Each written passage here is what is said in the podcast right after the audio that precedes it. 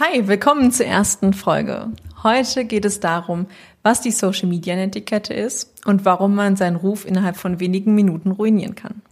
Was du vermeiden solltest, wenn du online Verkäufe generieren willst. Und was die Basis für diese Verkäufe ist. Hallo und herzlich willkommen zur Online-Marketing-Sprechstunde für dein exzellentes Online-Business. Mein Name ist Lisa Mattler alias Frau Dr. Technik. Ich unterstütze Unternehmer und Selbstständige mit Freude und Humor dabei, die technischen und strategischen Hürden auf dem Weg zu einem erfolgreichen Online-Business zu nehmen. In meinem Podcast bekommst du persönliche Einblicke in mein Business sowie sofort anwendbare Tipps und Tricks für deine Strategie und Technik. Lehn dich zurück und lass dich inspirieren.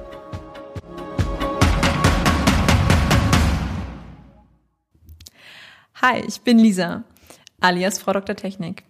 Ich bin als Mentorin für Online-Marketing unterwegs und begleite sowohl erfahrene Unternehmer als auch Einsteiger.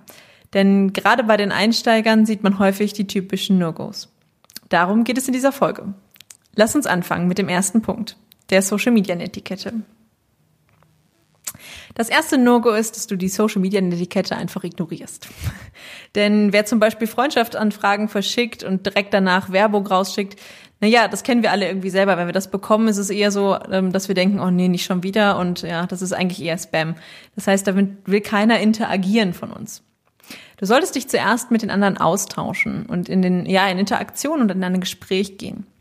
Denn nur so kannst du herausfinden, ob die Person überhaupt zu dir und deiner Zielgruppe passt. Der zweite Punkt ist ganz häufig, dass du einfach mal eingeladen wirst, eine Facebook-Seite zu liken. Denn ganz viele Leute laden ihre komplette Freundesliste dazu ein, ihre Facebook Business-Seite zu liken. Das gehört sich nicht, denn ja, auch das ist irgendwie Spam. Meistens schenken dir die Fans, die du eingeladen hast, deine Seite zu liken, nicht wirklich die Interaktion, die du brauchst. Denn ähm, Interaktion ist wichtig, um den Facebook-Algorithmus nicht so völlig aus dem Konzept zu bringen. Spätestens, wenn du später ins Retargeting übergehen möchtest und Werbeanzeigen darüber schalten magst, ähm, wird es schwierig, denn ähm, diese Fans gehören einfach nicht in deine Zielgruppe und ähm, ja, machen dir das komplette Retargeting kaputt. Was Retargeting ist, dazu kommen wir in späteren Folgen. Das ist ein bisschen so, als wärst du auf einer Party und würdest einem Gespräch von zwei Personen lauschen. Und später gehst du hin und nimmst deine Visitenkarte, leckst diese an und knallst sie ihm einfach aufs Gesicht. Naja, seien wir mal ehrlich, würdest du das für dich selber wollen? Nein. Stattdessen solltest du wertvolle Kommentare geben. Ne? So interessieren sich die Leute ganz alleine für dich und für dein, deine Expertise. Kommen wir zum zweiten No-Go. Direkt in Social Media verkaufen. Das ist ein bisschen so, als würdest du das Land verbrennen, bevor du es bestellt hast. Potenzielle Interessenten verlierst du auch dann noch, wenn du sie zuspammst. Denn wer möchte denn gerne jetzt irgendwie direkt ein Produkt kaufen. Er möchte doch vielleicht erstmal mit dir ähm, ja ein Gespräch führen oder überhaupt wissen, was denn hinter diesem Produkt steht. Und auch du solltest dich fragen, interessierst du dich wirklich für den Menschen dahinter? Willst du verkaufen oder willst du helfen? Das ist ganz häufig ein Mindset-Problem am, ein, ja, am Einstieg eines Unternehmertums.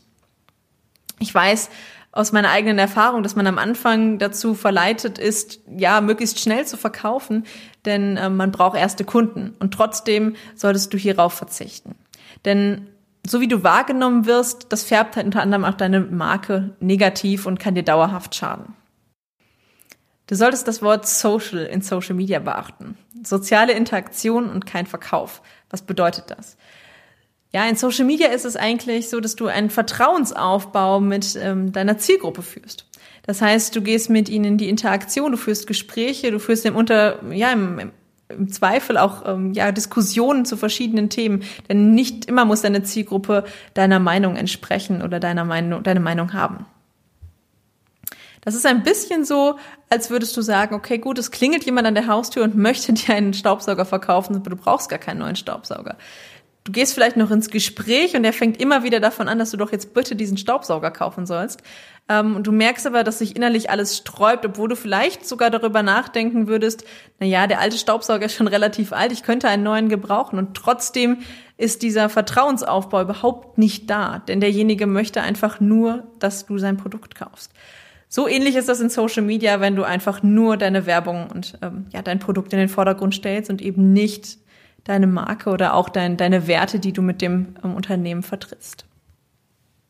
Kommen wir zum letzten No-Go. Unterschätze nicht den Beziehungsaufbau. Denn wie entsteht überhaupt Beziehung im Netz? Beziehung immer, entsteht immer dann, wenn wir miteinander in die Kommunikation gehen. Das heißt, wir führen ein Gespräch, sei es unter einem Post oder in einer privaten Nachricht. Und ähm, daraus entsteht dann einfach eine tiefergehende Beziehung. Du gibst also zuerst und fragst dann gegebenenfalls nach, was derjenige denn an, ähm, ja, an Problemen hat und wo du ihm vielleicht helfen kannst. Du solltest in deinen Posts keine Monologe führen, sondern in die Interaktion gehen. Das heißt, Du gehst bei Posts mit einer Frage raus und ähm, fragst denjenigen, siehst du das ähnlich oder ist das auch deine Meinung? Oder auch vielleicht, ähm, ja, siehst, ist es A oder B? Ne? Also du kannst auch eine Frage stellen und kannst sagen, es gibt meistens ähm, genau zwei Möglichkeiten. Du kannst Möglichkeit A wählen oder du kannst Möglichkeit B wählen. Und so gibst du ihm die Möglichkeit, schnell mit dir in Interaktion zu treten und ähm, du bekommst zeitgleich sogar noch Feedback. Sei ein wertvolles Mitglied der Community. Denn wirst du wahrgenommen als kompetent, freundlich und nahbar, wird es auch später sich auf die etwaige Kundenbeziehung zu deinem ja, potenziellen Neukunden auswirken. So, lass mich das nochmal zusammenfassen. Also Punkt eins: denk an die Netiquette im Netz. Es ist wie im echten Leben, denn Interaktion und Austausch sind das Wichtigste. Du kennst bestimmt noch den Spruch aus deiner Kindheit, wie würdest du denn gerne behandelt werden? Auch das darfst du dir immer wieder in den Kopf rufen, wenn du im Netz unterwegs bist. No-Go 2 war, ja, du möchtest direkt verkaufen. Das ist nicht wirklich social und es wirkt leider auch bedürftig. Das heißt, im Endeffekt wirst du nicht zum Abschluss kommen und leider deine Marke noch verbrennen, bevor sie überhaupt richtig aufgeblüht ist. Punkt drei ist, dass die Beziehung immer die Basis ist.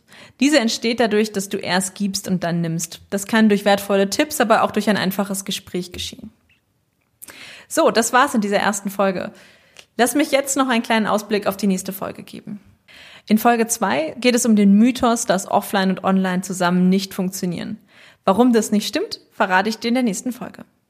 Hör jetzt direkt rein. Ich freue mich auf dich. Bis dann.